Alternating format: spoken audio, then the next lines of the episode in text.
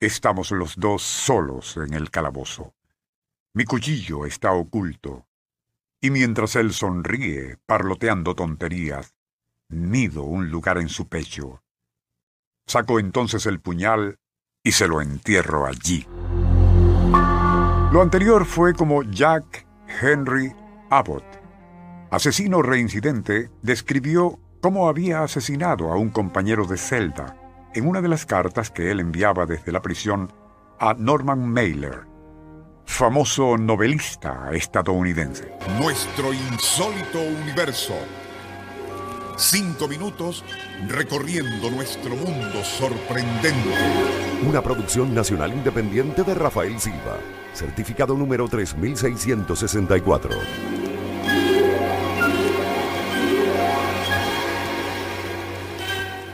Norman Mailer, como se dijo, era en los años 60 y 70 del siglo pasado el escritor más famoso y celebrado en Norteamérica. Impresionado por las descripciones de Abbott acerca de la estresante vida en una penitenciaría, el afamado novelista opinó que el estilo literario de aquel asesino en cierta forma constituía un genuino talento como narrador.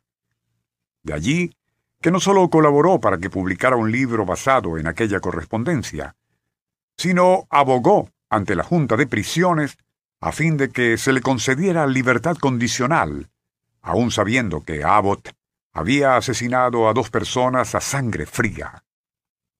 Gracias a la influencia de Mailer, ese criminal fue liberado en 1980 y de inmediato acogido en el mundillo de la intelectualidad y radical chic neoyorquina, como uno de los suyos. Mejor no podían estar las cosas para aquel doble asesino con ínfulas de literato.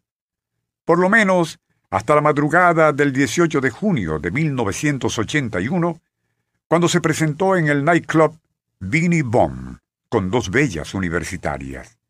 Una vez allí, Abbott pidió utilizar el sanitario, pero el guardia de turno un joven de 24 años le respondió que ese que había escogido era solo para uso de los empleados, recomendándole utilizar los del público.